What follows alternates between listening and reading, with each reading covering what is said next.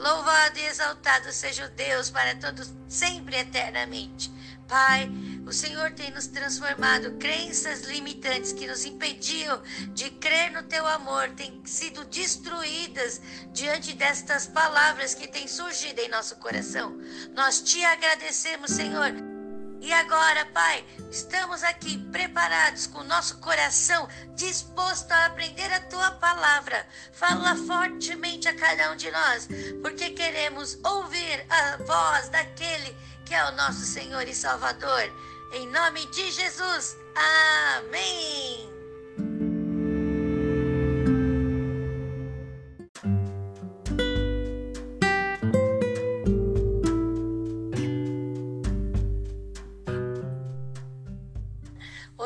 Leremos Mateus capítulo 20 e Salmos 23.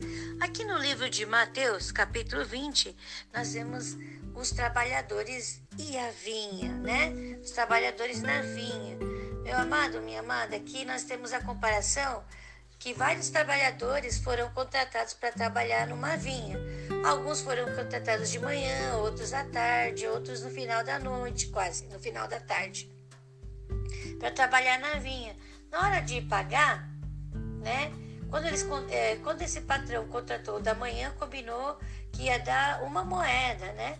E aí, com os outros também foi a mesma combinação, mesmo que sejam menos horários de trabalho. Quando o, os da, da horário da manhã foram receber e viram que receberam a mesma coisa que os demais, eles ficaram com o coração endurecido, eles ficaram chateados. A gente trabalhou mais, a gente tinha que receber mais. O senhor está sendo injusto. Aí o dono da vinha fala o quê? O encarregado da vinha fala o quê? a gente combinou uma moeda, então ele estava sendo justo, ele estava pagando o que tinha sido combinado. Muitas vezes nós somos assim, né? Nós olhamos o outro, temos inveja do que o outro tem, ao invés de nós ficarmos contentes, nossa, que bom que vocês ganharam o mesmo que a gente. Não, a gente olha para nós e fala assim, mas eu estou sendo injustiçado, eu estou sendo vítima. A gente gosta de ser, se pôr em lugar de vítima. E aqui nós vemos o, o, patrão, o encarregado falando que tinha sido combinado. Então, meu amado, minha amada, tinha sido combinado. Nós temos que entender que nós não precisamos ser vítimas, que nós podemos nos alegrar com a bênção do outro. Quando o outro é abençoado e nós nos alegramos, o nosso coração se enche de alegria. É esse o coração que Deus quer que nós tenhamos, que nós tenhamos compaixão. Compaixão, a Bíblia diz aqui que Jesus cura dois cegos também, porque ele teve compaixão. Compaixão é, é, é, sentir a dor do próximo, sentir também a alegria que o próximo está tendo. Entende, meu amado, minha amada? Quando nós temos esse coração, sede gratos no pouco, que no muito te colocarei. Seremos. Vamos nos alegrar com a alegria do nosso próximo também, porque um dia nós nos alegraremos. Eu ensino para as crianças, ensino para o pessoal que eu dou aula, que quando você jogar e perder, cumprimente a pessoa que ganhou com muita alegria porque ela ganhou. Porque quando você transmite essa alegria no seu coração, a sua mente vai pensando assim: eu vou aprender com essa pessoa como ela ganhou e da próxima vez eu também vou ganhar. Então, assim, quando eu jogo, eu nunca perco. Ou eu ganho ou eu aprendo. Eu aprendo com aquilo. Então, nós nunca perdemos. E aí você consegue cumprimentar o seu próximo com alegria, contente que aquela pessoa é, conquistou aquele pódio. Meu amado, minha amada, é claro que a gente fica triste, normal ficar triste, mas isso não pode impedir de você também sentir alegria pelo próximo. Então, claro, aqueles homens que trabalharam mais podiam ficar tristes? Sim, tristes sim. Revoltados, não. Então, a gente tem que aprender a se alegrar com a alegria do próximo, porque isso também é sinal que nós temos o quê? Compaixão. Então, meu amado, minha amada, Deus diz que Jesus fazia tudo por infinita compaixão, amor, amor. Nós também temos aqui o pedido da mãe de Tiago e João, pedindo para que eles se assentassem ao lado direito e esquerdo de Jesus. E Jesus dá uma resposta. Qual resposta Jesus dá? Dê uma lida aqui, vamos dar uma lida no capítulo 20. de Mateus e vamos descobrir isso. Outra analogia que é muito feita sobre é, os trabalhadores da vinha é que os, que os primeiros trabalhadores representam o povo judeu. O povo judeu que era o povo escolhido por Deus. E os outros são os gentios, que somos nós. Então, ou seja, tanto os judeus como os gentios terão o mesmo galardão no céu. É isso. Nossa, também é muito legal essa analogia, né? Então, nós teremos o mesmo galardão do que o povo que foi escolhido por Deus, porque nós somos os novos escolhidos por Deus na nova aliança. Ou seja, todos são novos escolhidos por Deus. Cabe a nós aceitar ou não sermos os escolhidos de Deus que você e eu possamos a cada dia afirmar nossa identidade de filhos e filhas amadas em Deus, crendo na promessa que o Senhor fez para nós, crendo na salvação que há em Cristo Jesus, crendo na salvação que há em Cristo Jesus. Amado e amada, é gostoso, é maravilhoso, é, é uma alegria, é um contentamento estar caminhando no caminho de Deus. A cada dia nós descobrimos mais e mais coisas que nos fazem ver o quanto nós somos amados, o quanto nós somos poderosos para transbordar esse amor e fazer as pessoas mais felizes, a nós felizes e o mundo mais feliz. Meu amado, minha amada, vamos ler o livro de Mateus. Ah, Noemi, por que, que Jesus pergunta para o cego o que, que eles querem? Meu amado, minha amada, quando o cego fala assim, eu quero ver, ele está dizendo, eu confio que o Senhor me fará ver. É a confiança que está depositada no coração de cada um em Deus. Então, quando ele pergunta, claro que ele sabia que os cegos queriam ver, mas quando o cego fala, eu quero ver, é como se você dissesse para Deus assim: Eu sei que o Senhor pode me fazer ver. Eu confio que o Senhor me fará esse milagre. Então, meu amado, minha amada, o que você quer dizer para Deus que Ele vai fazer na sua vida hoje? Porque eu, depois dessa leitura, vou orar e vou falar para Deus: Deus, eu sei que o Senhor pode fazer isso na minha vida.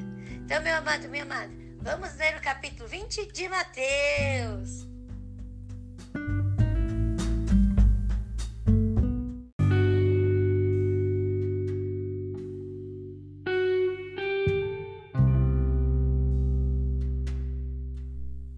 Mateus capítulo 20 a parábola dos trabalhadores na vinha.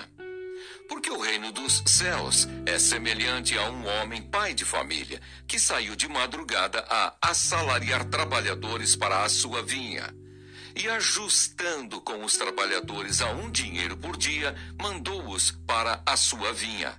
E saindo perto da hora terceira, viu outros que estavam ociosos na praça, e disse-lhes: Ide vós também para a vinha, e dar-vos-ei o que for justo. E eles foram. Saindo outra vez perto da hora sexta e nona, fez o mesmo. E saindo perto da hora undécima, encontrou outros que estavam ociosos e perguntou-lhes: Por que estáis ociosos todo o dia? Disseram-lhe eles, porque ninguém nos assalariou.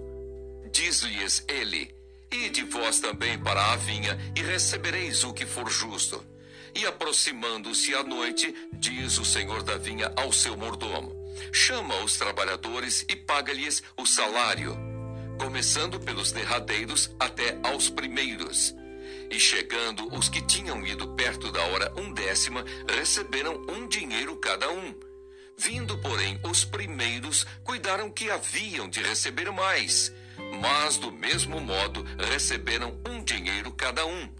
E recebendo-o, murmuravam contra o pai de família, dizendo: Estes derradeiros trabalharam só uma hora, e tu os igualaste conosco, que suportamos a fadiga e a calma do dia. Mas ele respondendo, disse a um deles: Amigo, não te faço injustiça não ajuntaste tu comigo um dinheiro? Toma o que é teu e retira-te. Eu quero dar a este derradeiro tanto como a ti. Ou não me é lícito fazer o que quiser do que é meu? Ou é mau o teu olho porque eu sou bom?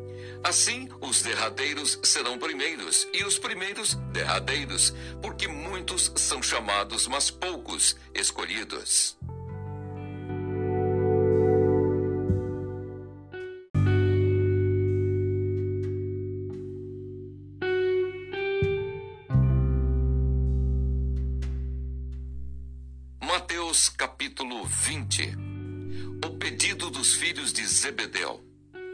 Subindo Jesus a Jerusalém, chamou à parte os seus doze discípulos e no caminho disse-lhes: Eis que vamos para Jerusalém, e o filho do homem será entregue aos príncipes dos sacerdotes e aos escribas, e condená-lo-ão à morte e o entregarão aos gentios, para que dele escarneçam, e o açoitem, e crucifiquem, e ao terceiro dia ressuscitará. Então se aproximou dele a mãe dos filhos de Zebedeu com seus filhos, adorando-o e fazendo-lhe um pedido. E ele diz-lhe: Que queres? Ela respondeu: Dize que estes meus dois filhos se assentem, um à tua direita e outro à tua esquerda, no teu reino. Jesus, porém, respondendo, disse: Não sabeis o que pedis. Podeis vós beber o cálice que eu hei de beber e ser batizados com o batismo com que eu sou batizado? Dizem-lhe eles: Podemos. E diz-lhes ele: Na verdade, bebereis o meu cálice mas o assentar-se à minha direita ou à minha esquerda não me pertence dá-lo, mas é para aqueles para quem meu Pai o tem preparado. E quando os dez ouviram isso, indignaram-se contra os dois irmãos. Então Jesus, chamando-os para junto de si, disse: Bem sabeis que pelos príncipes dos gentios são estes dominados, e que os grandes exercem autoridade sobre eles. Não será assim entre vós, mas todo aquele que quiser entre vós fazer-se grande, que seja vosso serviçal. E qualquer que entre vós quiser ser o primeiro, que seja vosso servo, bem como o filho do homem não veio para ser servido, mas para servir e para dar a sua vida em resgate de muitos. Os dois cegos de Jericó. E saindo eles de Jericó, seguiu-o grande multidão. E eis que dois cegos, assentados junto do caminho, ouvindo que Jesus passava, clamaram, dizendo: Senhor, filho de Davi, tem misericórdia de nós. E a multidão os repreendia para que se calassem. Eles, porém, cada vez clamavam mais, dizendo: Senhor, filho de Davi, tem misericórdia de nós. E Jesus, parando, chamou-os e disse: Que quereis que vos faça? Disseram-lhe eles: Senhor, que os nossos olhos sejam abertos. Então Jesus, movido de íntima compaixão, tocou-lhes nos olhos e logo viram, e eles o seguiram.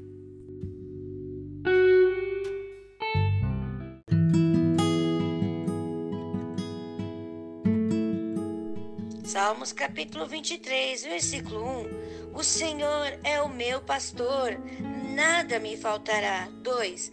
Deitar-me faz em verdes pastos, guia-me mansamente a águas tranquilas. 3. Refrigera minha alma, guia-me pelas veredas da justiça, por amor do seu nome. 4. Ainda que eu andasse pelo vale da sombra da morte, não temeria mal algum, porque tu estás comigo, a tua vara e o teu cajado me consolam. 5. Preparas uma mesa perante mim, na presença dos meus inimigos. Unge as minha cabeça com óleo, o meu cálice transborda. 6. Certamente que bondade e misericórdia me seguirão todos os dias da minha vida, e habitarei na casa do Senhor por longos dias.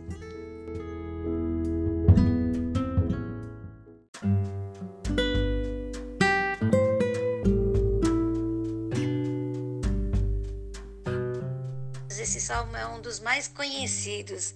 Aqui nós vemos o Senhor dizendo que o salmista dizendo que o Senhor é o meu pastor.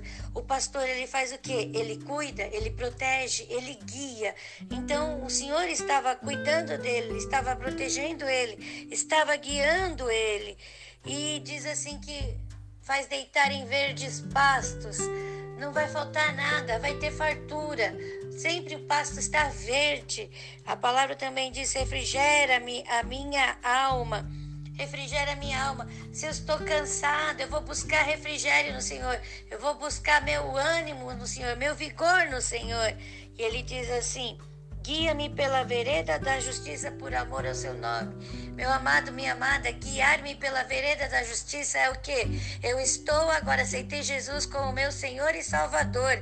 E agora eu nasci de novo. Nascer de novo que significa que tem que aprender tudo de novo.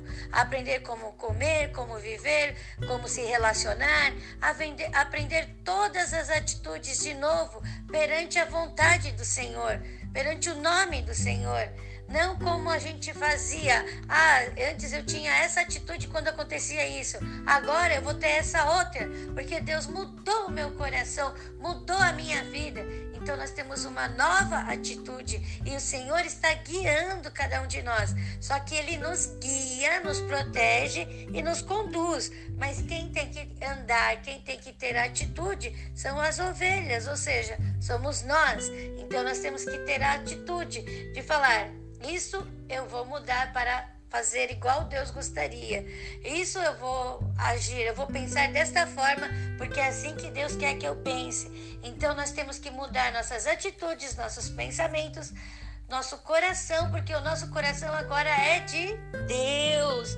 Glória a Deus, é o coração igual ao do Senhor.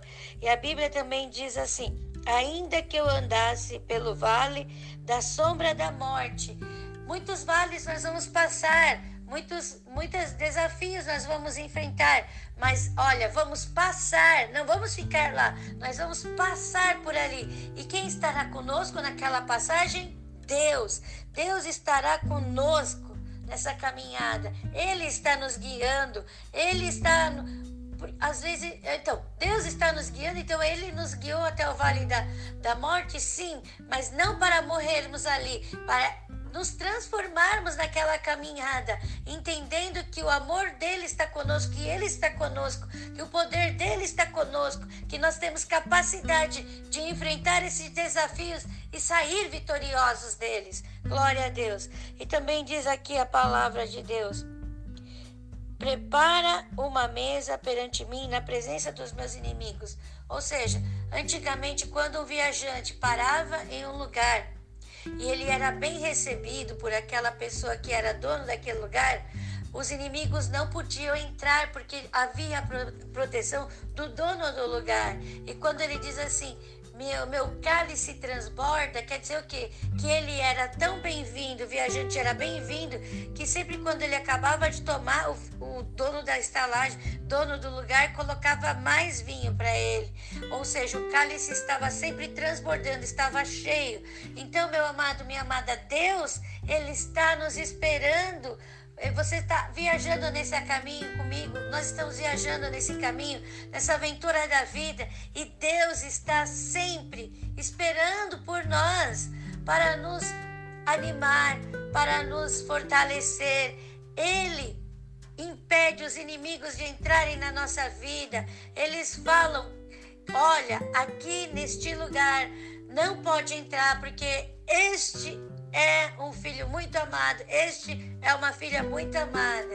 E aí eles não têm autoridade sobre a nossa vida. Quem tem autoridade sobre a nossa vida é Deus, porque o amor de Deus transborda em nós, o poder de Deus transborda em nós. Glória a Deus. E aqui diz também: certamente que a bondade e misericórdia me seguirão todos os dias da minha vida bondade e misericórdia, bondade e fidelidade algumas Bíblias. Ou seja, onde quer que eu esteja, seja no momento de tristeza, bondade e misericórdia me seguirão. Seja no momento de desafio, bondade e misericórdia me seguirão. Seja no momento de alegria, bondade e misericórdia me seguirão. Onde quer que eu esteja, em que momento eu esteja passando, bondade e misericórdia estarão comigo, estarão conosco estarão com todos nós. A bondade e misericórdia está com você, está comigo, está conosco em todos os momentos. Deus está conosco. E a palavra de Deus diz aqui: E habitarei na casa do Senhor. Meu amado, minha amada, Eu tenho um lugar para voltar.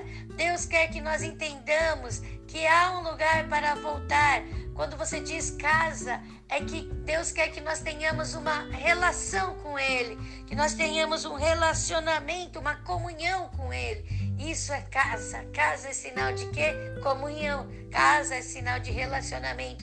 Deus quer que nós tenhamos um relacionamento com Ele, uma comunhão com Ele. E quando nós formos até Ele, Ele nos receberá com uma alegria imensa, alegria imensurável, porque Ele é um Pai que nos ama, ama com infinita misericórdia, ama com muito amor. Ele te ama, ele me ama, ele nos ama. Nós somos muito amados por Deus. Então, vamos ter um relacionamento cada vez maior com esse Pai. Vamos ter uma comunhão cada vez maior com esse Pai, porque todo momento ele está dizendo: Eu amo você.